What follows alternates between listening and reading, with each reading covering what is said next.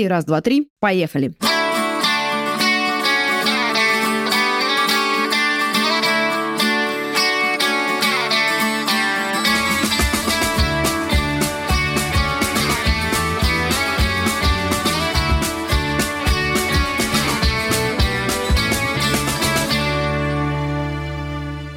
Здорово, жабы! С вами подкаст «Человеку нужен человек». И я его ведущая Татьяна Август. Подкаст о том, как находить во взрослом возрасте друзей и как сохранять уже существующие связи, а также какие бывают тонкости в дружбе. А сегодня у меня для вас сложная и неоднозначная тема выпуска. Как дружить с тем, с кем мама всегда запрещала дружить. Это выпуск про друзей с аддикциями. Что делать, если твой друг в плену у зависимостей? Как дружить с тем, кого принято называть наркоманом? Может ли такая дружба оставаться безопасной?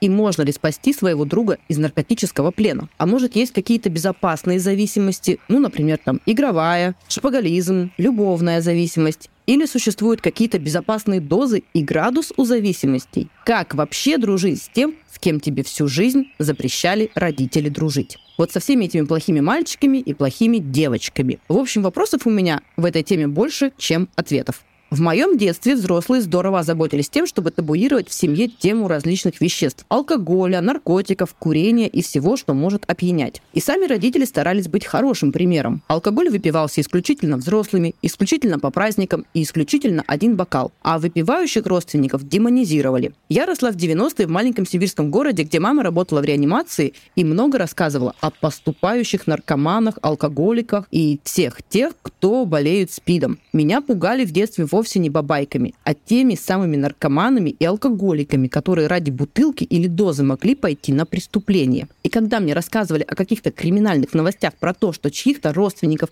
или соседей ограбили, всегда говорили, что это сделали наркоманы. И если детей в детстве пугают тем, что они могут стать дворниками, меня пугали тем, что я стану наркоманкой, лишусь рассудка и умру от СПИДа. Поэтому для меня лично в общении, дружбе и деловых вопросах и прочей коммуникации наркотики являются строгим табу. Так что подружиться с наркоманами мне так и не удалось. И как люди становятся наркоманами или другими зависимыми, я вот понятия не имею. Зато неожиданно во взрослом возрасте я подружилась с бывшими наркоманами. И у меня порвался шаблон. Ведь все детство мне говорили, что не бывает бывших наркоманов. Видишь наркомана – беги. А тут какая-то странная чертовщина. Передо мной прекрасная молодая красивая девушка – при знакомстве с которой два года назад первое, что я услышала, это «Привет, я Варя, и я наркоманка. У меня полгода чистоты». И сказать, что я в тот миг охуела, ничего не сказать. Не каждый день мне люди в таком признаются. Но ее храбрость и открытость меня подкупила. И я считаю Варю своим другом. И как по мне, она одна стоит целой сотни бравых пацанов. Привет, Варя. Привет. И у меня первый к тебе вопрос.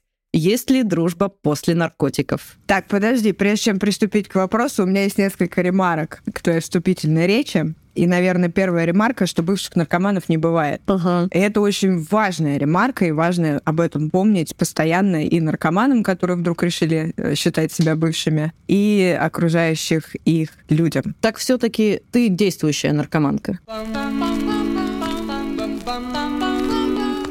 Нет, я выздоравливающая наркоманка. Здорово. И Записали. да, всем привет, меня зовут Варя, я наркоманка, и у меня три года и два месяца, и там сколько-то дней чистоты. Поэтому познакомились мы с тобой несколько раньше. Это правда. Теперь к вопросу. Существует ли дружба после наркотиков? Как ты считаешь? Классная история, потому что дружба существует только после наркотиков. Она существует до наркотиков и после. А во время наркотиков дружбы не существует как понятие объясню, наверное, почему так происходит. Вообще, э, несколько слов про наркоманию. Что такое наркомания? Да и вообще любая зависимость — это некая форма аллергии. Угу. Сейчас расскажу поподробнее. На примере. А есть э, аллергия на клубнику, ну, или на цитрусовые, или на цветочки как угодно. И вот можно себе представить человека, у которого аллергия на клубнику, и он, значит, съедает клубнику, у него отек квинки или там пятнами покрывается, или чешется. Вот у наркоманов, алкоголиков, а, у любых зависимостей точ, точно такая же аллергия, только она психическая. И так как это психическое заболевание, форма аллергии проявляется так, что я вижу наркотики, употребляю их или там выпиваю рюмку, и я не могу остановиться. У меня развивается тяга сразу же. Поэтому алкоголики и наркоманы, я не очень различаю эти зависимости, потому что я такая же наркоманка, как алкоголичка. И я выпиваю рюмку со своими подругами, например. Мы встречаемся, э, выпиваем по бокалу вина, и они говорят, о, 9 вечера, будний день, пора спать идти. Я говорю, куда? Куда? Какой? Мне мало бутылки, я звоню барыге и так далее. Я не могу остановиться, пока не очнусь там где-то в канаве. Еще одно проявление зависимости состоит тоже, наверное, в таких трех психологических аспектах. Это Безумие, бессилие и неуправляемость. Это прям программные такие вещи, которые все выздоравливающие наркоманы про это знают. Когда наркоман употребляет наркотики, а у него включается, еще до даже употребления, у него включается безумие, я зайду только на полчасика. Угу. Я выпью только одну рюмку. И безумие — это повторение одних и тех же действий с ожиданием другого результата. И вот каждый раз я себе говорила, я на вечеринку только на полчасика, и я вот только загляну. Как только происходит употребление, включается бессилие. Я бессильна перед наркотиками. Я не могу отказаться. Я не могу только там одну рюмку один раз там и так далее. И как только это там второй, третий раз, включается неуправляемость. Я не управляю собственными действиями вообще. Моя голова отключается полностью. Мною управляют только наркотики. Так как я торчала на протяжении 20 лет, я очень хорошо знаю все эти механизмы. Наркомания и алкоголизм и любые другие зависимости, они включены в список МКБ-10 в раздел психических заболеваний. То заболевание, которое никогда не лечится, нет волшебных таблеток, то есть оно пожизненное, смертельное заболевание. У меня вопрос. Да. А, если мы будем сравнивать, вот, допустим, как ты говоришь, аллергия на клубнику, да, для меня важно понять, как вообще в эту наркоманскую среду попасть. Например, такой, вот тебе всегда говорят, клубнику тебе нельзя, от клубники тебе плохо, но ты связываешься в, компании, где все едят клубнику. Вот эта компания, она действительно может на тебя дурно влиять. Просто как ты оказалась во всем в этом? Тебя кто-то взял за ручку и сказал, пойдем, я накормлю тебя клубникой. Это какая-то дурная компания или это твое собственное любопытство тебя привело в точку, что ты такая, блин, надо попробовать. Нет, это на самом деле неправда, и не бывает такого, что дурная компания на тебя повлияла. Угу. Я говорю не только, наверное, от себя, потому что я общаюсь со многими выздоравливающими наркоманами, и у всех примерно одна и та же история, как кто начал употреблять. Угу. Все наркоманы как бы это объяснить без, без уничижения. Глубоко ущербные люди угу. с нулевой самооценкой. И это в основном исходит из семьи, из тех, наверное, социальных установок, которые в нас вбивают. И я, кстати, еще хотела упомянуть про то, что наркомания, алкоголизм и любые другие зависимости — это все-таки генетическое заболевание. А поэтому вот накладывается, в общем, одно на другое, генетическая предрасположенность на а, очень низкую самооценку, желание быть как все, желание желание влиться а, хоть куда-то. При этом каждый наркоман всегда чувствует себя отдельно от других. Каждый наркоман, когда пробует наркотики впервые в жизни, думает о том, что я нашел наконец-то то, что поможет мне освободиться вот от этой низкой самооценки. Все, абсолютно все про это говорят. У меня было то же самое один в один. У меня не было друзей в детстве. Как-то не удавалось мне в одной компании находиться. Я переходила из одной школы в другую. А я насмотрелась еще в детстве кучу фильмов про наркотики. И я хотела быть наркоманкой. Я прямо с детства, а если бы меня спросили, Варечка, кем ты хочешь стать, когда вырастешь, я бы сказала, я хочу стать наркоманкой, потому что там классная, веселая жизнь, не, нет никаких проблем, нет никаких там в семье проблем, там все время праздник, конфетти, вот эти стразы, веселье и так далее. То есть, ну, у меня такая была классная иллюзия, и я искала. При этом я училась в хорошей школе, в школе я из хорошей семьи, и я искала вот этих наркоманов, отбросов общества, а еще там 90-е годы, очень хочется быть как все, а все же э, употребляли в 90-е годы, все там кололись во дворах. И я прям искала этих людей, вот эту компанию, а с кем бы мне подружиться, чтобы мне предложили наркотики, да. Офигеть! И я нашла, конечно, кто. Наркоманы очень целеустремленные люди. Тебя все детство пугают, там не это, тебе на улице будут предлагать наркотики, не соглашайся. Ты такая, я наоборот ищу, где эти люди, которые будут мне предлагать наркотики. У меня именно так и было.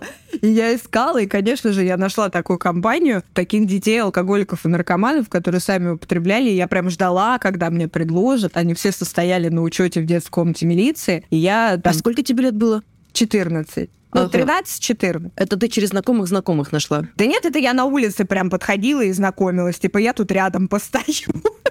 Ну, как-то познакомиться, как-то там, а я вот Варя, а, а есть что? Я когда подружилась с этими ребятами, хотела быть как они, а я не, не на учете, я хорошо учусь. Э, такая приличная девочка с косичками. И я приходила в детскую комнату милиции и говорила, поставьте меня на учет. Мне надо. Все мои друзья стоят на учете. Мне говорили, Варя, ты хорошая девочка, ты учишься в хорошей школе, у тебя хорошие родители, иди отсюда, не надо с ними дружить. Конечно, я вот прям ждала момент, я дождалась, и мне правда казалось после первого употребления, что жизнь моя очень круто изменилась, что я вот наконец-то нашла свое. Так начался, в общем, мой 20-летний путь в ад. То есть люди вокруг замечали, что ты общаешься с дурной компанией, тебя куда-то тянет не в ту сторону, тебя пытались взять за ручку и вытащить оттуда, а ты такая, нет, я все равно туда пойду. Да, конечно, это так и было. И у меня были, э, ну, какие-то школьные друзья, которые видели, что что-то идет не так.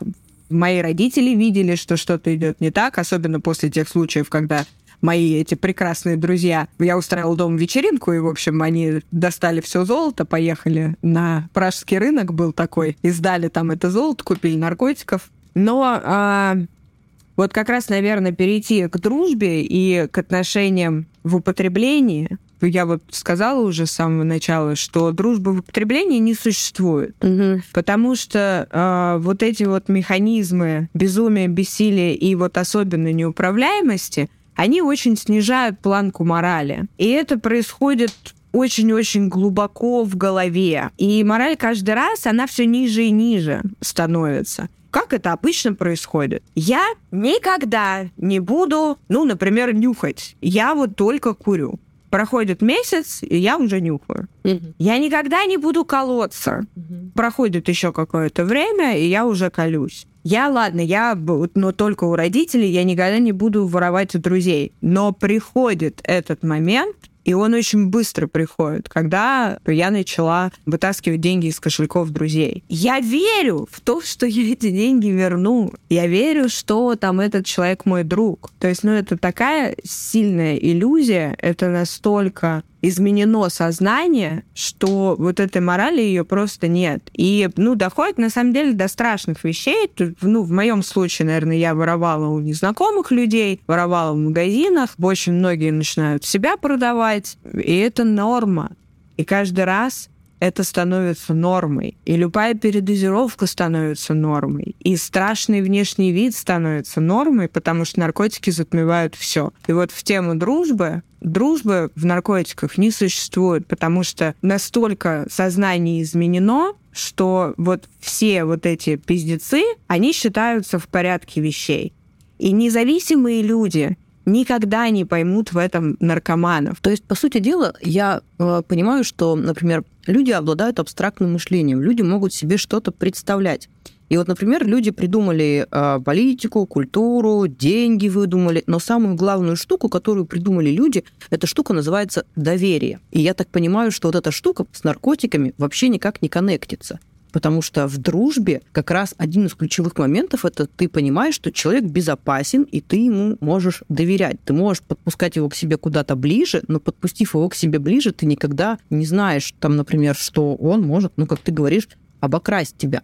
И у меня такой э, вытекает вопрос, можно ли как-то вообще понять, что твой друг становится наркоманом, потому что ты его знаешь, например, там какой-то период жизни, да, например, как это бывает, в школе ты растешь, все вроде как дети, дети, дети, а потом кто-то куда-то на кривую дорожку сворачивает. Но для тебя этот человек по-прежнему, сохран... ну, ты для него сохраняешь вот эту базовую вещь, как доверие, а у него уже какие-то другие свои мультики, и в какой момент ты можешь понять, что, ну, вот ты ему веришь, а он этим пользуется. Как тогда дружить? Придется не дружить, что делать? А, Есть, наверное, несколько правил таких дружбы с наркоманом. На собственном опыте могу рассказать. У меня остались друзья из времен до употребления, которые меня очень поддерживали, точнее пытались и старались мне помочь, когда я употребляла, и сейчас меня в выздоровлении очень-очень поддерживают. Как они поняли, что я наркоманка, что у меня прям большие проблемы, и я глубоко больной человек? А Я начала занимать, М-м. не отдавать,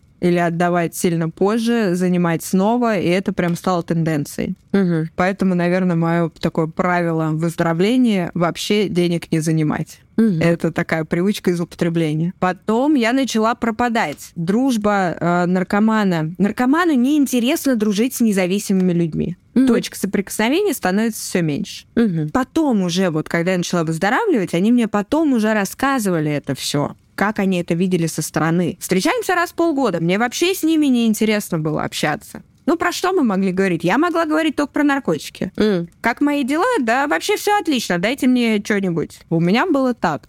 И, и мы встречались там раз в полгода. Я всегда говорила одну и ту же фразу. Я так устала на работе, мне срочно нужно выпить. А, и мои подруги начали это замечать что мы, во-первых, редко видимся, я постоянно занимаю, и я постоянно говорю про алкоголь, про наркотики, я тяну их на какие-то вечеринки, мой круг интересов стал очень узким, но при этом у меня же была какая-то, ну, социально довольно яркая жизнь, я там была замужем, там много путешествовала, просто с каким контекстом это все было, то есть это было просто картинкой. И вот они, когда уже заметили, что, ну, я совсем, я плохо выгляжу, и последние несколько лет моего употребления были но я прям выглядела, как будто я умерла где-то дня четыре назад. А, не слегка плесенью начала покрываться. И попахиваешь. И попахиваю, да. И, кстати, это тоже верно. Командная гигиена — это так себе история.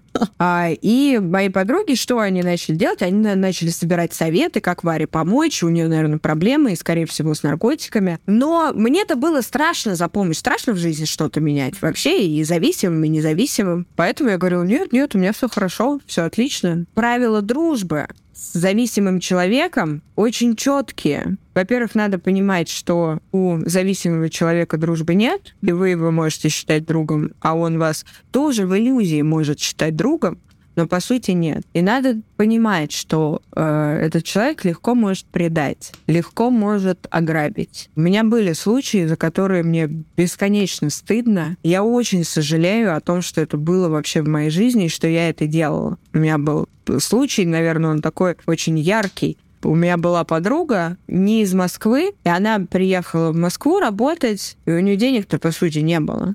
Но она далеко не богатый человек. И вот она там учится, работает, как-то крутится, сняла квартиру за какие-то копейки там, ну, но при этом она там все сама, все сама. Я знала, что у нее нет денег. Я прекрасно это понимала. Я приехала к ней в гости и вытащила у нее из шкафа ту заначку, которая у нее была. Я знала, что у нее денег нет. Я знала, что она заметит пропажу. Я все это отчетливо знала. Но я же это сделала. И, ну, в тот момент э, мной руководила не я, в, той мом- в тот момент руководили наркотики. Я сейчас это понимаю. Как наркоманы себе это объясняют? Вот они в моменте совершают какое-то преступление, и как они себе это объясняют? Они говорят, я потом это разберу. Да, я разберусь с этим потом. Кто-то не заметит. Это все нормально. То есть, ну, я находила тысячу оправданий. У меня доходило до того, что я э, приезжала к родителям в гости, и они закрывали от меня комнаты на ключ, понимая, что я вытащу все деньги, которые у них есть. То есть, ну, доверия никакого. Важно понимать в дружбе с наркоманом, что никогда нельзя одалживать деньги. Может, ну, либо ты их даришь. Дарить. Да, другого варианта нет. Никогда они не вернутся обратно. Тебя, вот, повторюсь, тебя легко предадут, продадут. Но уж если огромная, огромная любовь к этому человеку, как, наверное, у моих подруг ко мне, которые меня не просили. Я бы сама себя бросила, я очень хуёвый друг. Я 20 лет была худшим другом. Я только сейчас, в свои 37, я начала разбираться, а что такое дружба. И я начала понимать, что такое дружба. И вообще относиться к людям по-другому. Мои прекрасные подруги, ну, у них, видимо, невероятная любовь ко мне. Они меня не бросили, они меня поддерживали, они мне предлагали свою помощь. И они ждали, когда я обращусь за помощью. И в какой-то момент реально это чудо произошло, я обратилась за помощью, а, начала выздоравливать. То есть, по сути дела, действительно, друзья, вот эти близкие люди, которые были рядом, принимали тебя такой, видели твои проблемы, оставались с тобой рядом, и вот эту дверь оставляли открытой, в которую ты могла зайти и попросить помощи. И в силу того, что они никуда не девались, это стало, по сути, твоим спасением. Да, да, это правда так. И я очень крепко держусь за эту дружбу. А они как-то пострадали от тебя в процессе твоего вот этого бэт-трипа наркоманской жизни? Да, пострадали, финансово сильно пострадали. Морально, наверное, пострадали ни на одну запланированную э, загодя встречу я не приходила. Ну, то есть, ну, доверия никакого. А как они это для себя оправдывали? Ну, то есть они видят, что ты максимально ненадежный друг, и они тебя не исключали и по-прежнему оставляли тебя в кругу своих друзей, но как они для себя это интересно объяснили? Ты не спрашивала? Я спрашивала. Я спрашивала и у них, и я спрашивала у родителей своих. Вообще про отношение ко мне в период моего употребления. Все говорили, что надо давать шанс человеку с определенными оговорками. Мне э, давали адекватный шанс. То есть мне не давали денег, мне не давали какой-то ответственности ни в семье, ни мои друзья. Ну, хорошо. А зависимые люди и независимые люди, они два разных мира, которые соприкасаются только для того, чтобы один паразитировал на другом. Если мы рассмотрим вот эту внутрянку зависимого мира, вот ты говоришь, да, э, зависимым с независимыми скучно, а зависимые с зависимыми, что там за дружба? О чем тогда они разговаривают? Они такие садятся и говорят, наркотики, наркотики, наркотики, наркотики. О чем они разговаривают вообще? Ты очень верно сейчас сказал.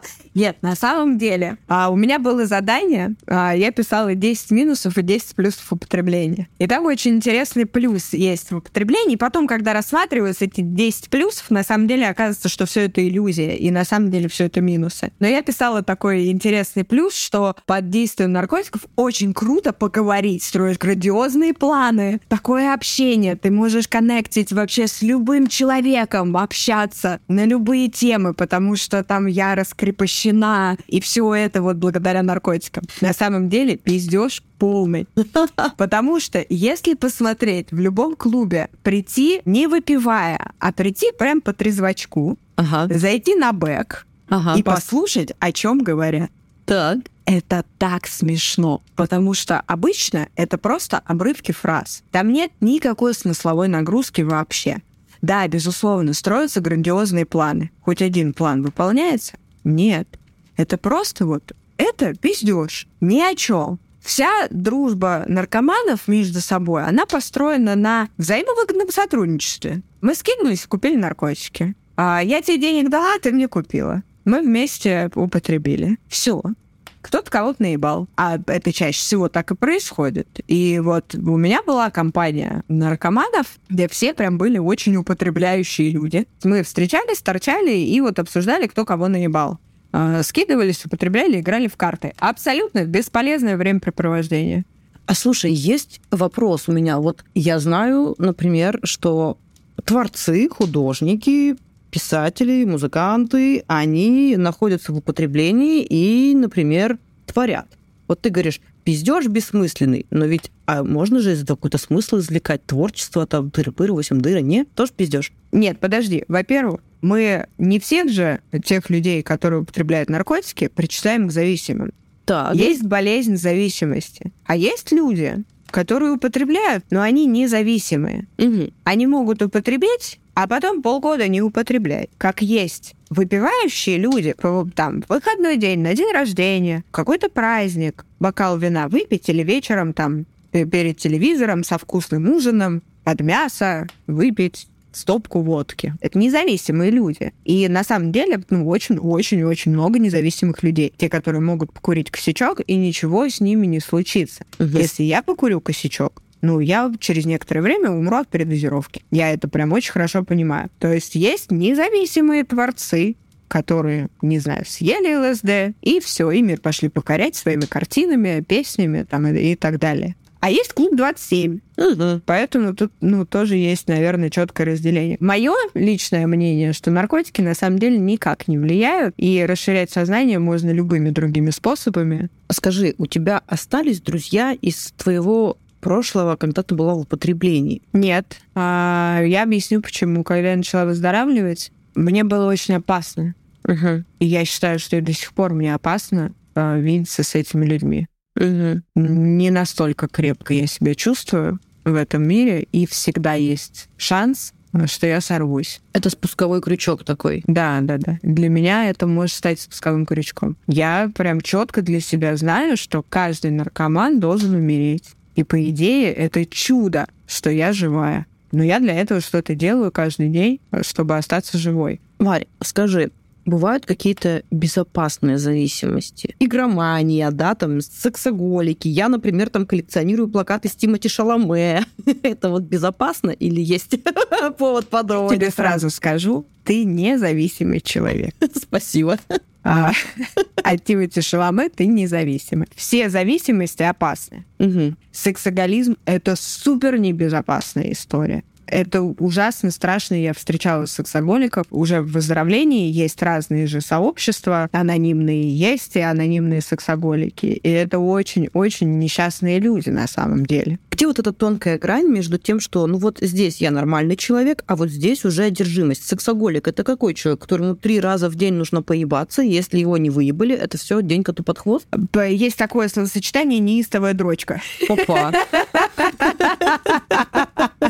А, Может и забавно звучит, на самом деле это очень болезненная история. Когда человек э, смотрит э, порно, не может остановиться и пытается сбежать от решения любой задачи с помощью порнографии, это сексоголизм. Если ставить на первое место секс, не отношения, а секс. В одержимости, то есть мы потрахались сейчас, мы потрахались через 15 минут, мы не идем в магазин, мы не решаем какие-то там семейные вопросы, мы не строим план на будущее, а вот я тебя ебу. Это сексоголизм. Про зависимости, кстати, интересная история, что когда наркоман, например, начинает выздоравливать от наркомании, то он легко может впасть в другие зависимости. Потому что, ну как, надо что-то такое, что заменит. И очень часто это бывает э, работа, спорт, секс, отношения, Мгм. игры. И это не только там казино-автоматы, это могут быть онлайн-игры там и так далее. Безопасных зависимостей не бывает.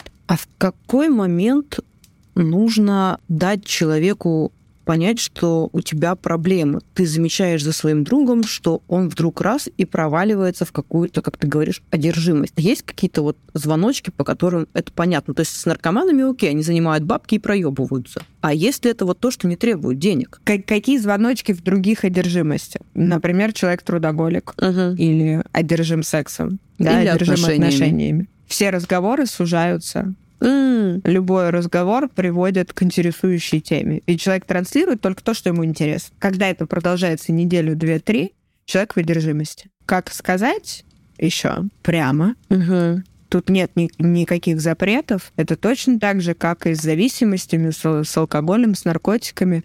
Надо прямо говорить, я думаю, что у тебя проблемы. Если тебе нужна помощь, обращайся. Навязывать свою помощь можно только наверное, близким родственникам. Есть, безусловно, моменты можно упаковать в реабилитационный центр, в детокс, в дурку. Проблем с этим нет, но человек не начнет ничего делать со своей жизнью, пока он сам этого не захочет. И можно бесконечное количество раз отвозить в реабилитационный центр, наркоман, алкоголик, игроман будет оттуда выходить и продолжать делать то, что он привык делать. Есть ли какие-то, я не знаю, механизмы того, чтобы человек не стал наркоманом, когда он внутри наркоман? Это просто, не знаю, табуированные запреты о том, что это строго нельзя, нельзя там. Или все равно наркоман, он проявит себя, свою наркоманскую сущность, и пойдет, как свинья, нажрется этой грязи. Именно так невозможно ничего запрещать, Ага. потому что это еще больше подтолкнет. Угу. И ребенку, сколько бы ни говорили, да и, да и мне в детстве говорили, что наркотики это плохо, и когда я в школе училась, к нам приезжали какие-то социальные службы, ну, я предполагаю, что это были анонимные наркоманы, я уже не помню, я в седьмом классе училась. Нам не говорили, что наркотики это плохо, нам рассказывали со стороны, вот я наркоман, и вот такая у меня жизнь. Не повторяйте мою жизнь.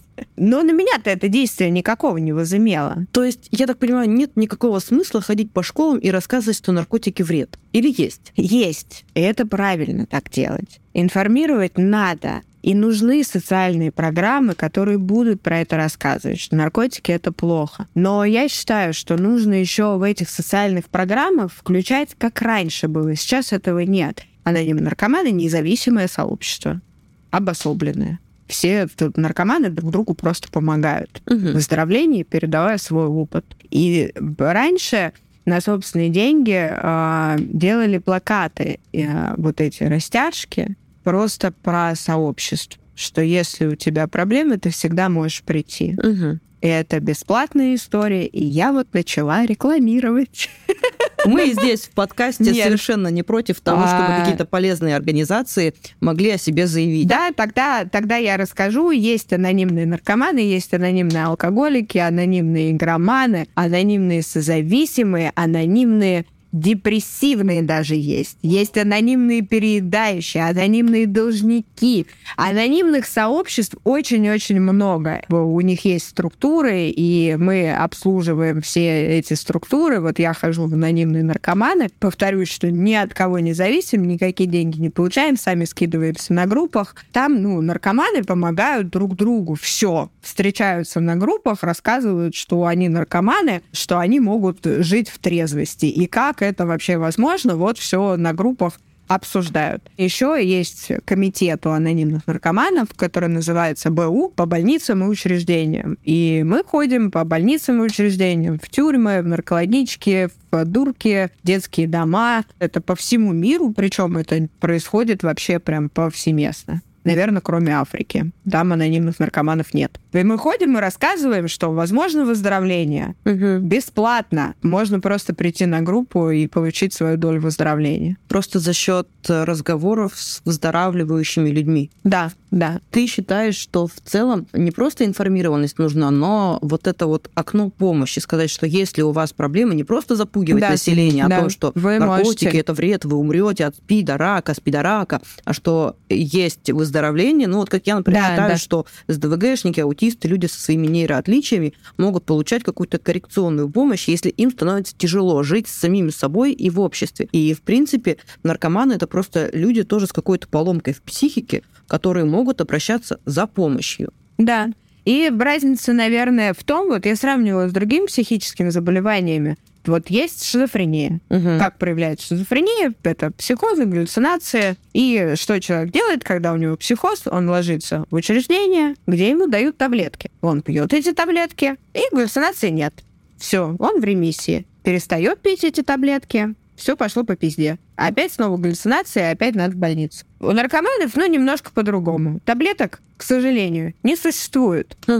А выздоравливать как-то надо. Мгм. Поэтому, кто хочет выздоравливать, выбирает свою программу выздоровления. Я вот э, работаю по 12-шаговой программе анонимных наркоманов. Я знаю, что если я прекращу это делать, рано или поздно я снова вернусь в употребление. Потому что это та же самая шизофрения. Это так, точно такое же психическое заболевание. Еще хотела сказать, ты говорила, что есть всякие тесты Мгм. которые выявляют отклонение психики. В зависимостях тоже есть такие тесты. Опа, расскажи. Их можно найти в интернете, Нам нужны тоже на сайтах анонимных наркоманов, анонимных алкоголиков. Есть тест. Тест очень простой. Не помню, как называется, но что-то вроде а, «А не наркоман ли ты?». Там список вопросов элементарных на самом деле, на которых варианты ответов «да» или «нет». Ну, я уже не помню там какие вопросы. Ну, допустим, там 10 штук. И если больше там четырех, то у тебя проблемы.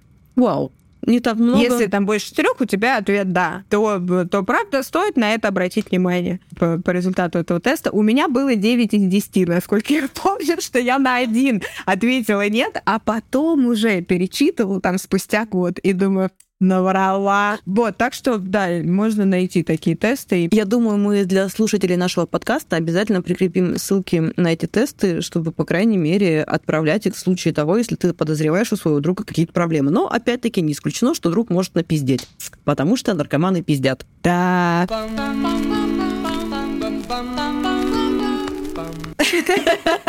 а главное, я пиздобол, да. В конце выпуска так и вот я вам все напиздела, да?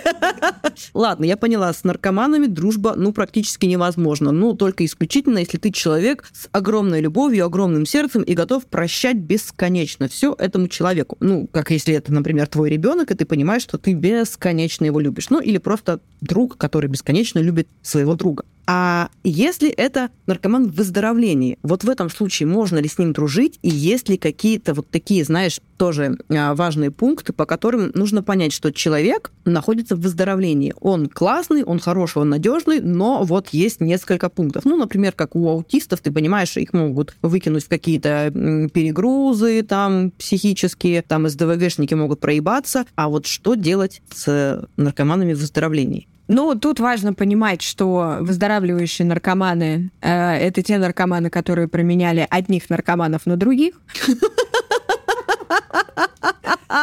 Это как? Как говорил, как говорил мой бывший муж, вот эту фразу, что ты одних наркоманов на других поменяла, тебя как дома не было, тебя так дома и нет. Потому что выздоравливающий наркоман постоянно должен выздоравливать. Он постоянно должен проводить работу над собой. И это ходить на группы, это писать шаги. И если это семья, ну, если в семье наркоман начинает выздоравливать, то, безусловно, его надо просто необходимо в этом поддерживать. Угу. Даже выздоравливающие наркоманами, наркоманами остаются на всю жизнь. И это, безусловно, очень ленивые люди. Угу. Каждый вечер, когда я...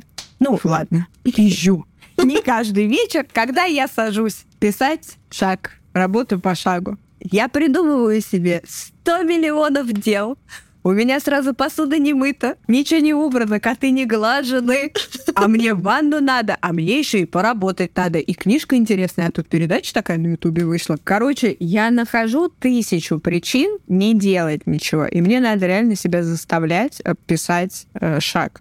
И важно, ну, понимать, что на это уходит довольно много времени. И это правильно, потому что лучше человек будет сильно занят, но живой. Ага. Никогда нельзя наркомана, который только начал выздоравливать, никогда нельзя попрекать едой, например. Потому что каждый выздоравливающий наркоман, и это прям очень тяжелая история, и многие об этом говорят. И это и у меня была такая тема. Когда я начала выздоравливать, ну, мозг очень хочет очень хочет наркотиков Угу. и пытается заменить всем чем угодно. Первая одержимость, которая всегда возникает у выздоравливающих наркоманов, это еда. Мы все начинаем бесконечно много жрать. И каждый выздоравливающий наркоман сильно поправляется. Потом это сходит на нет, все окей, мы наедаемся, но первый год обычно это очень много еды. И очень часто происходит, что близкие люди начинают говорить об этом, что, типа, ты что-то набрала, Угу. что-то ты в платье не влезаешь, или что-то ты как-то выглядишь, может, спортом заняться. И вроде благая цель-то, намерения-то благие. Указать человеку, что, ну, может, ну, вот особенно близкому человеку, Угу. что вот что-то с тобой не так, может быть, давай я тебе помогу, это очень больно. Поэтому я всегда прям не устану повторять, что лучше быть толстым, но живым, Да. чем худым, но мертвым. Все очень просто. Вот такие правила, что надо во всем поддерживать. Есть еще один момент, и он тоже очень серьезный. Когда начинают выздоравливать, наркоманы, алкоголики начинают расти духовно. Угу. А начинается духовное развитие, потому что начинаются вопросы, а кто я на самом деле? Вот эти все философские вопросы. Зачем я вообще в этом мире? Зачем-то вот мне это дано, что я 20 лет торчала, а теперь я не торчу? Ведь а, из тех людей, вот интересная статистика, которые а, из всех наркоманов начинают выздоравливать 10%. Опа. Из 10% выздоравливающих наркоманов в живых остаются какое-то продолжительное время, желательно до смерти, еще 10%. Вау. Остальные срываются. Срываются и умирают. И к чему я это говорю про эту статистику? А, просто интересный факт. В моем случае это было, что 20 лет я торчала, так как с подросткового возраста я никогда не задавала себе эти вопросы. И сейчас уже во взрослом возрасте, в выздоровлении, ко мне эти вопросы пришли. А зачем я? И, конечно, я начинаю разбираться. И там в 12-шаговой программе как раз э, она нацелена и разобраться с э, вот этим собственным «я». И очень важно поддерживать в этом. Угу. Наверное, задача дружбы поддерживать в духовном росте. Задача отношений поддерживать в духовном росте и тоже духовно расти. Потому что очень плачевная статистика, когда а, наркоманы начинают выздоравливать, и вроде семью, семью сохранили, это тоже большая редкость. Но вот если семья с- сохранилась, но наркоман начинает как-то духовно расти, а партнер остается на том же уровне, и семьи распадаются. Угу. Потому что, ну, перестают друг друга понимать. Им было комфортно, видимо, в употреблении, а в выздоровлении некомфортно. И большая редкость, когда семьи сохраняются. Вот в моем случае этого не получилось, хотя хотелось. Такая жизнь. Что теперь поделать? То есть, по сути дела, если, например, ты э, человек, э, ну вот взять, например, меня, я достаточно прагматичная, рациональная, рассудительная тварь. То есть интеллектуализация и рационализация — это мои такие психические защиты. Я вместо того, чтобы сидеть, истерить, орать, я такая, надо сесть подумать. И вот я думаю, если мой друг, например, начинает выздоравливать, он начинает вставать на этот духовный путь, задавать себе вопросы, а кто я, а что я, а где я, я ведь правда вот это вот звуки болота. Я буду смотреть на него и говорить, ты нет, так, конечно, ты наркоман, но ты совсем ёбнулся, блядь. Какой, блядь, духовный рост, блядь. У меня просто э, в славном городе Иркутске есть знакомые, которые ты понимаешь, что вот, например, она встречается с бывшим наркоманом, и он такой весь ходит по церквям и ударился в религию. И она с ним тоже пошла. А я на нее смотрю, думаю, какая тебе, блядь, религия? Ты в этом, в этом вообще совсем все, типа, ну, отлетаете сначала по наркотикам, теперь по Богу. И я слушаю тебя и думаю, а ведь и правда очень важно поддержать человека, как бы например, не хотелось бы посмеяться над этими выдуманными штуками, да, про религию, про Бога, про духовность, про вот эти вот все прикольные штуки, человеку важно во что-то верить. И если ты не поддерживаешь его и не веришь с ним, это прям сложно разделять, очень сложно. Да, в любом случае надо находить эти точки соприкосновения. Тут по-другому не получится никак. И если человек нашел себя в церкви вместо наркотиков, то его стоит только поддерживать в этом. То есть, по большей части, для сохранения дружбы с человеком, который э, выздоравливает, очень важно его поддерживать, ну, практически во всем, кроме употребления. Да, да. Угу. Поддерживать, быть с ними честными и всегда знать, что этот гребаный вулкан может рвануть. Спасибо, Варя. Бывших наркоманов не бывает, а человеку нужен человек.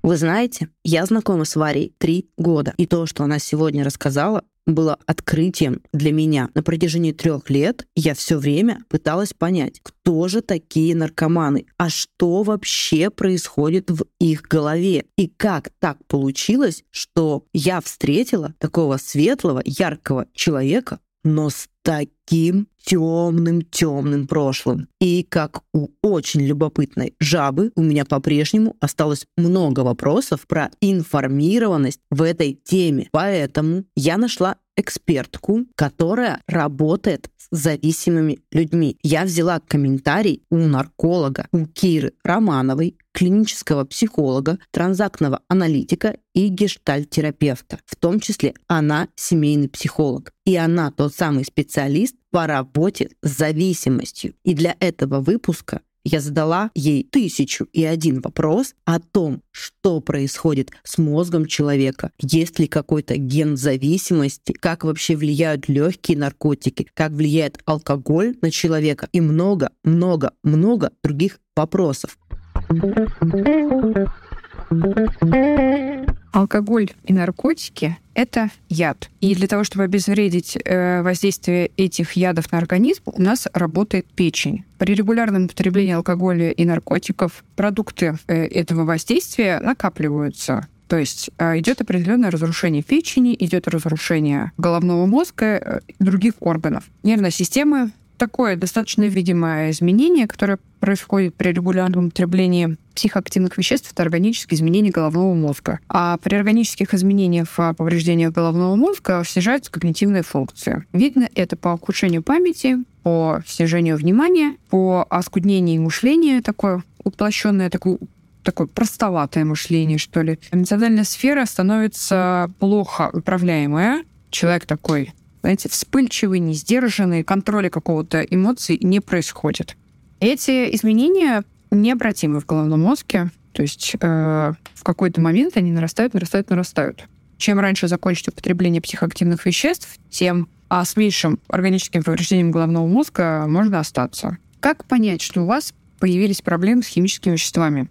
Тут что у алкоголя, что у наркотиков будет практически все одинаково, но с разной э, терминологией это увеличение частоты употребления при употреблении алкоголя, при употреблении наркотиков. Постепенно человек переходит на систематическое употребление, регулярное употребление. То есть один раз в неделю начиналось все это, или раз в два, две недели начиналось, потом постепенно раз в неделю, два раза в неделю, три раза в неделю. Это про систематическое употребление. Употребление нескольких дней подряд. И появление синдрома отмены. Это похмелье при употреблении алкоголя, то когда утром встали и плохо, надо выпить немножечко для того, чтобы стало полегче. Появление ломки при употреблении наркотиков. То есть проходит какое-то время, действие наркотическое заканчивает влияние свое на организм, и человек становится плохо без очередной дозы. Нужна новая доза для того, чтобы стало лучше. Ну, в целом, история про алкоголь такая же. То есть утром почему похмелье? Потому что плохо. Уже не хватает для нормальной работы организма. Алкоголь встроился в биохимию, и для нормальной работы организма не хватает очередной дозы для того, чтобы поправить нормальную, ну, как бы поправить работу организма к норме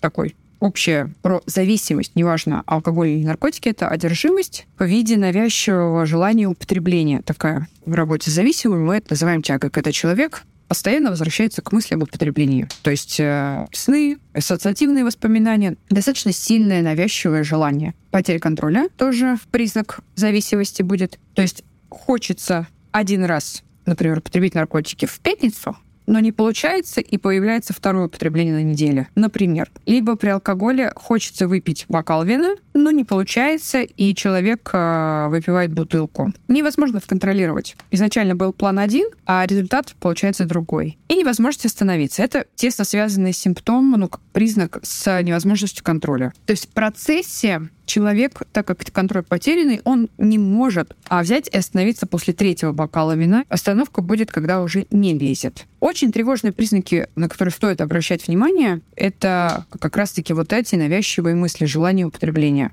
То есть вы, а, если вдруг стали замечать, что ваше безобидное баловство алкоголем или наркотиками начинает а, перерастать такие учащающиеся позывы употребить, то, скорее всего, это тревожный признак. Такой звоночек. Если праздник, например, перестает быть для вас праздником без употребления психоактивных веществ, тревожный звоночек. Я так вот, опять же, утрирую праздник, перестает быть праздником. Если, например, пережить сложное какое-то эмоциональное потрясение без употребления психоактивного вещества сложно, это тоже очень тревожный звоночек. То есть, когда начинает э, в эмоциональную регуляцию встраиваться психоактивное вещество, это тревожно уже. Не один раз, два раза, когда регулярно эмоции начинают корректироваться психоактивными веществами. И вот это навязчивое желание употребления. Химическая зависимость — генетически обусловленное заболевание, но при этом у нас нет одного какого-то гена зависимости, как, знаете, в генетических каких-то болезнях, вот повреждение в таком-то гене. Нет, такого нету. Но при этом есть набор генов, которые обуславливают э, риск развития зависимости. Они, опять же, не говорят, что вот если вот эти гены у вас есть, то точно сто процентов вы будете зависимым. Но риск появляется. Про что это? У нас две группы генов, которые условно отвечают за вот, увеличение риска развития зависимости. Гены, регулирующие окисление алкоголя, и гены, контролирующие передачу нервных импульсов в зонах мозга, отвечающих за э, чувство благополучия, удовлетворения событиями, эмоциями, процессами. Это так называемая работа нейромедиаторов, дофаминов, эндорфинов, а, норадреналина. Как это работает? В первом случае у вас появляется риск развития зависимости, если идет недостаточная, неправильная работа генов, регулирующих окисление алкоголя. Когда алкоголь поступает к нам в организм, в результате алкоголь-дегидрогеназы у нас вырабатывается ацетальдегид. Это достаточно токсическое вещество. Сам алкоголь тоже токсическое вещество, ацетальдегид еще больше токсическое вещество. На него организм реагирует головной болью, тошнотой, рвотой, ученым сердцебиением. Ну, то есть это такая интоксикация. Мы выпиваем алкоголь, и дальше при помощи работы печени у нас начинает вырабатываться ацетальдегид. И нам становится неприятно, плохо. Это так называемый барьер от дальнейшего употребления алкоголя. Это фактически здоровая реакция на алкоголь, отравление. Но дальше у нас ацетальдегид обезвреживается дегидрогеназой, и нам становится нормально, комфортно. Генетически обуславливается скорость работы э, ферментов. И э, если, например, мы выпиваем алкоголь и очень быстро у нас а, при помощи алкоголь-дегидрогеназа вырабатывается ацетальдегид, то мы минуем фактически эйфорию, опьянение, легкость, ну, там, повышение э, э, эмоций, расслабленности, что там приносит алкоголь людям, мы это очень быстро минуем и попадаем в стадию отравления. Ну, то есть вот этого токсического влияния ацетальдегида. Это неприятно никому. Скорее будет, знаете, закрепляться условный рефлекс, что пить не надо. Это неприятно если очень быстро вот это наступает, и медленно, например, приходит ацетальдегид дегидрогеназа, который обезвреживает вот влияние ацетальдегида. Если же происходит наоборот, очень долго алкоголь дегидрогеназа расщепляет алкоголь, то мы в эйфории пребываем долго, а отравление наступает сильно позже. И человеку, может быть, надо много выпить для того, чтобы заметить это отравление. В таком случае говорят, что барьерный защитный как бы, вот этот механизм плохо работает. И это фактически повышает риск развития зависимости, потому что человек от употребления алкоголя больше получает опьяняющего, эйфорического, расслабляющего эффекта, нежели отравляющего. Если работа ферментов идет наоборот, больше про отравление, то это защита организма от развития зависимости. Второе направление работы генов, которые контролируют передачу нервных импульсов, это про то, что люди некоторые рождаются а, с недостаточной выработкой нейромедиаторов. Это вот этих дофаминов, эндорфинов, адреналинов. И при употреблении психоактивных веществ удовлетворение от жизни, такой регулярно серая никакая жизнь вдруг становится хорошей. То есть такое субдепрессивное по жизни состояние вдруг становится комфортным. И это тоже здорово а, подкрепляет развитие зависимости. Потому что если человек там до 16-17 лет жил вот в этом субдепрессивном таком каком-то состоянии, то, начав пробовать психоактивные вещества, его жизнь становится лучше. Соответственно, риск приобщиться риск не пойти, например, на психотерапию и не пойти за психофармакотерапией, например, за антидепрессантами, человек выбирает либо работу с помощью психотерапии, либо с помощью наркотиков. Ну, так может иногда контролировать человек свое эмоциональное состояние. Но помимо этой генетической истории, а, на развитие зависимости, в общем-то, влияют средовые факторы. И не только средовые, сейчас я дальше еще расскажу, но я должна сказать, что химическая зависимость — это био, психо, социальная болезнь. Био — это вот про генетику. Психо расскажу чуть дольше. И социальная. То есть та среда, тот образ жизни, та семья, в которой мы живем, оно тоже влияет на развитие зависимости. Вот про семью коротенько. Есть функциональная и дисфункциональная семья. Функциональная семья — это которая про безоценочное принятие, поддержку, эмоциональную валидацию, про эмоциональную близость в семье, контакт друг с другом. А дисфункциональная семья — это больше про критику, оценки, манипуляции, эмоциональное физическое насилие, эмоциональное использование друг друга детей, жестко закрепленные роли в семье, типа козла отпущения, шута, дурака или даже маминого или папиного любимца. При росте в дисфункциональной семье ребенку, человеку не хватает поддержки и понимания. Уверенность в себе от этого может снижаться, не расти самооценка будет формироваться нездоровая. Что высокая, что низкая самооценка, что принято называть в социуме, это не есть э, здоровая самооценка. И вот этот комплекс, который я перечислила, он может сильно мешать человеку в социализации. Приходя в школу, ВУЗ, во дворе, где там с сверстниками какое-то общение происходит, человек с низкой самооценкой или с чрезмерно завышенной самооценкой будет испытывать сложности в встраивание в коллектив. Человек неуверенный в себе, тревожный, например, не умеющий решать конфликты. Сложно будет встраиваться в социум. А человек, не умеющий получать поддержку в семье, не знающий, что значит, если у тебя проблема, прийти и пожаловаться, дома рассказать, и ну, как бы он будет знать, что его одобрят в этом случае, там, поддержат, подскажут, как решить проблему. Не имея этого опыта, ребенок может замыкаться в себе это все может создавать такое эмоциональное перенапряжение на ребенка, на подростка, юношу. И в результате этого эмоционального комплекса проблем человек, а, имеющий, например, генетическую предрасположенность к развитию зависимости, при первых пробах алкоголя или наркотиков в юношеском возрасте может закрепиться употребление, потому что эмоционально может произойти расслабление от напряжения, может расти уверенность в себе, легче завязываться э, коммуникации с друзьями, либо же подкрепляется это все приятным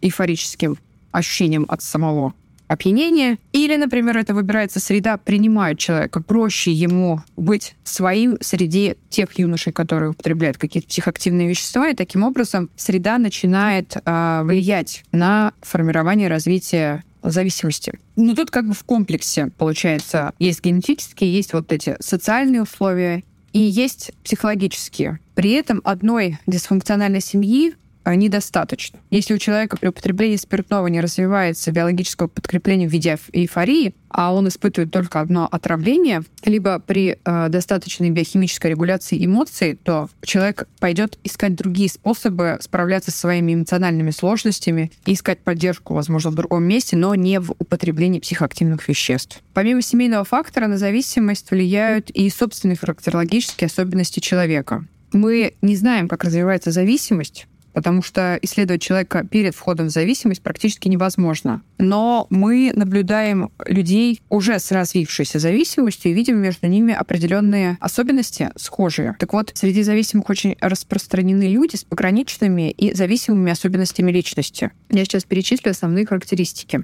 Это не значит, что у всех все это будет. У разных людей какие-то отдельные характеристики могут быть представлены. Это застенчивость, эмоциональная уязвимость, беспомощность, сложности в отстаивании своего мнения, негативизм, нетерпеливость, пессимистичность, быстрое разочарование, высокая потребность поддержки извне и неумение самоподдержки, саморегуляции какой-то, страх отвержения или брошенности, черно-белое мышление категоричное такое в мыслях и в эмоциях, такая эмоциональная неустойчивость, э, подвижность очень быстрая из огня до в полымя, так вот человек колеблет тревожность. Это вот характерологические особенности, которые мы уже видим при развитии зависимости. Эти особенности личности провоцируют рецидивы, срывы, возвращение к употреблению. По каким признакам понять, что у вашего друга, приятеля, подруги, знакомого есть проблемы с психоактивными веществами. Точного какого-то признака нет, но вот какие-то такие а, похожие особенности можно вычленить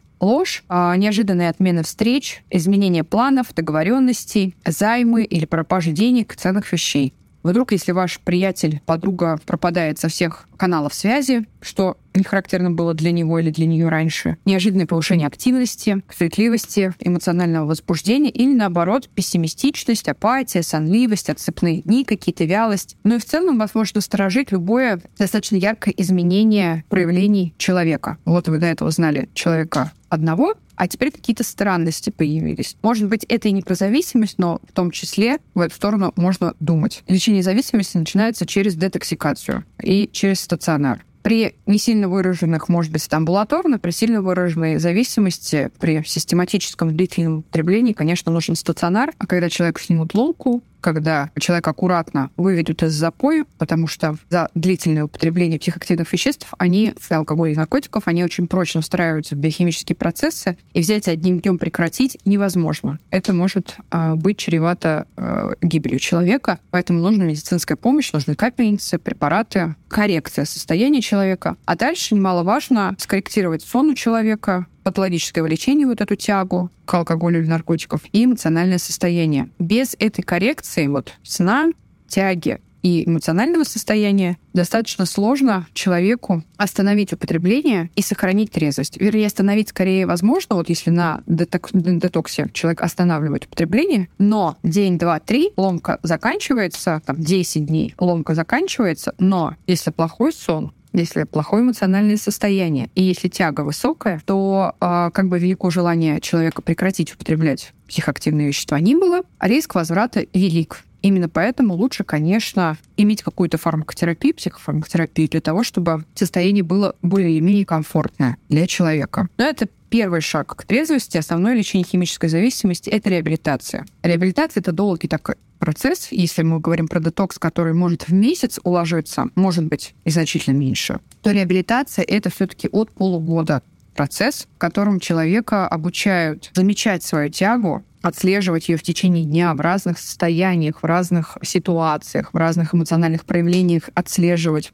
что в этих эмоциях тоже задействована тяга, и справляться с ней без помощи употребления психоактивных веществ. Но также это регулярная работа а, с отрицанием. Отрицание — это один из основных симптомов болезни химической зависимости и краеугольный камень. Почему плохо лечится химическая зависимость? Потому что зависимые пребывают в отрицании. И зависимые, справившиеся с отрицанием, быстрее начинают лечиться. Ну, то есть как только человек вдруг осознает, что у него есть болезнь, зависимость, что он не может контролировать, это вот второй признак такой важный, контроль, Человек в отрицании иллюзии контроля не лечится. Человек, переставший отрицать, осознав, что у него есть болезнь, которую он не может управлять, он идет лечиться. Так вот, для того, чтобы человек оставался в трезвости, ему нужно уметь справляться с тягой, оттормаживать ее без реализации с помощью наркотиков, алкоголя. И ему нужно всегда помнить о том, что у него есть болезнь, и он ее не может контролировать. Как только он забывает о том, что есть болезнь, и он ее не может контролировать, тогда подкрадывается риск срывов. Именно для этого часто нужна групповая поддержка в виде группы равных 12-шаговых программ или э, клубов трезвости Шичко, потому что сам с собой зависимый человек очень часто попадает в самообман, плюс определенные эмоциональные состояния, которые в химической зависимости уже отрегулированы употреблением психоактивных веществ. То есть э, химически зависимые люди обычно все эмоции регулируют при употреблении. И когда нет вот такой группы, в которую можно обратиться за помощью поддержкой, а человек сам с собой справляется с зависимостью, то какой-то стресс, какая-то сложная, выбивающая из колеи ситуация, это всегда риск того, что человек выпадет в отрицание, в иллюзию контроля и пойдет справляться с эмоциями при помощи употребления психоактивных веществ. Также очень сложные переживания, которые мешают человеку признать свою зависимость, это стыд. И поэтому вот группы самопомощи очень важны, потому что видя таких же социально успешных, социально реализованных, благополучных людей, но говорящих о том, что у меня есть зависимость. И я, например, пять лет уже ничего не употребляю, это помогает другому человеку не зарываться в стыд развития зависимости. У нас все психические болезни стигматизированы стыдом. Сахарным диабетом болеть не стыдно, а алкоголизмом или наркоманией болеть стыдно. Шизофренией тоже болеть стыдно. Ну, такая вот социальная сложность пока, потому что зависимости очень прочно а, сплетены с а, типа дефектами э, характера, дефектами поведения. Пока даже сами зависимые не могут признать часто, что это болезнь не то, чтобы он плохой человек, не то, чтобы он слабовольный, не то, чтобы он распущенный, что это с ним произошло, а что это э, стечение обстоятельств в жизни его случилось, генетические, социальные, психологические факторы э, сошлись так, что зависимость развилась. Это стыдно признавать, что я алкоголик или я наркоман, и э, большая работа нужна, большая поддержка нужна для того, чтобы человеку было попроще справляться с этим. Именно поэтому, в общем-то, групповая работа — важный этап. Если у вашего друга проблемы с употреблением психоактивных веществ, перебирает алкоголя или частиц наркотиками при вас, то а, лучше говорить ему об этом прямо. Не жестко, не наотмашь, а так деликатно, аккуратно, но говорить.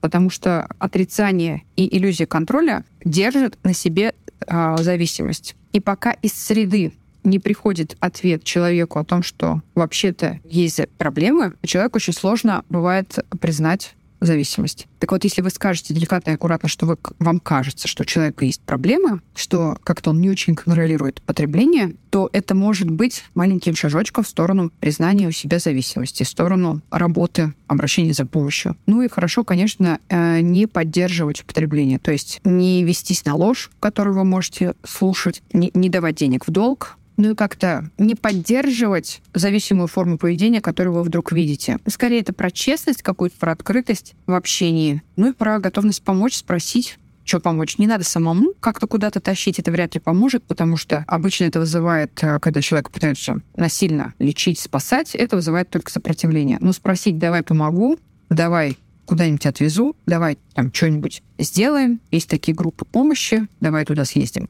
Или есть, например, врачи-наркологи, специалисты-психологи, знающие про это, про, про болезнь, про лечение, то можно такую помощь предложить.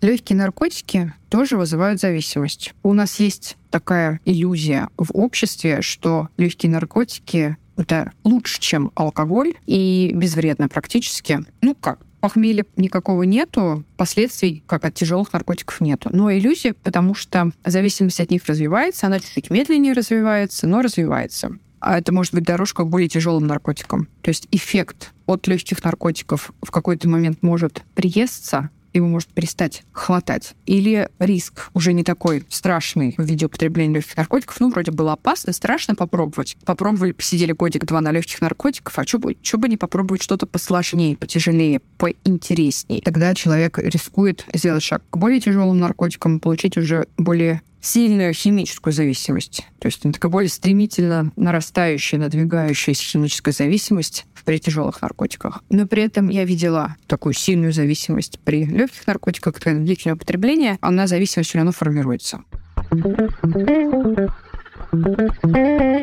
Что я для себя поняла из этого выпуска про дружбу с зависимыми людьми? Это то, что зависимость — это биопсихосоциальный фактор. Действительно, может быть какой-то свой ген зависимости. Действительно, у человека могут так сложиться звезды, что он склонен к тому, чтобы подвергать себя риску и опасности от разных веществ. Тут единственное, что мы можем делать, это всегда информировать людей о том, что будьте осторожны, пожалуйста, не связывайте свою жизнь с разными веществами, изменяющими сознание. Второе, что для меня важно понимать из этого выпуска, это то, что есть люди с определенной акцентуацией характера. Это какие-то разные пограничные расстройства личности, либо пограничная акцентуация характера, когда человек действительно очень эмоционально реагирует на все, и разные вещества могут немного регулировать его эмоциональное состояние. И третье, конечно, что я для себя поняла в этом выпуске, это то, что окружение действительно может влиять на человека. Для меня нет понимания того, что есть какая-то безопасная доза вещества. Я точно понимаю, что мы все склонны попадать в разные зависимости. Мы хотим быть от чего-то зависимыми. Мы хотим быть зависимыми от любви, от наркотиков, возможно, от алкоголя, возможно, от никотина. Каждый сам выбирает для себя свою дозу. Но для меня есть понятие входных ворот. Если ты употребляешь, даже если ты употребляешь один раз в год, то ты употребляешь. Поэтому важно это для себя помнить. Это всегда очень тонкий и хрупкий лед. И если вы знаете, что у вас не очень стабильная психика, и вы применяете для саморегуляции разные вещества, изменяющие сознание, то будьте осторожны. Зависимость развивается постепенно и медленно, если это какие-то слабо действующие вещества. Окружайте себя близкими, внимательными и заботливыми людьми, чтобы в случае чего они всегда могли вам дать знать о том, что с вами что-то не так. Внимательно слушайте то, что говорят вам люди. И помните, что в употреблении у вас снижается критичность к собственному восприятию. Поэтому человеку нужен человек. Ссылки о том, как найти группы помощи, где пройти тест, насколько вы можете быть зависимыми, можно найти в описании к этому выпуску. А я хочу сказать, что у этого подкаста есть телеграм-канал, который так и называется «Человеку нужен человек». Там также можно найти ссылки, куда можно задонатить на следующий выпуск, потому что этот подкаст записывается моими силами и силами наших слушателей. Спасибо, что слушаете нас. Всем ква!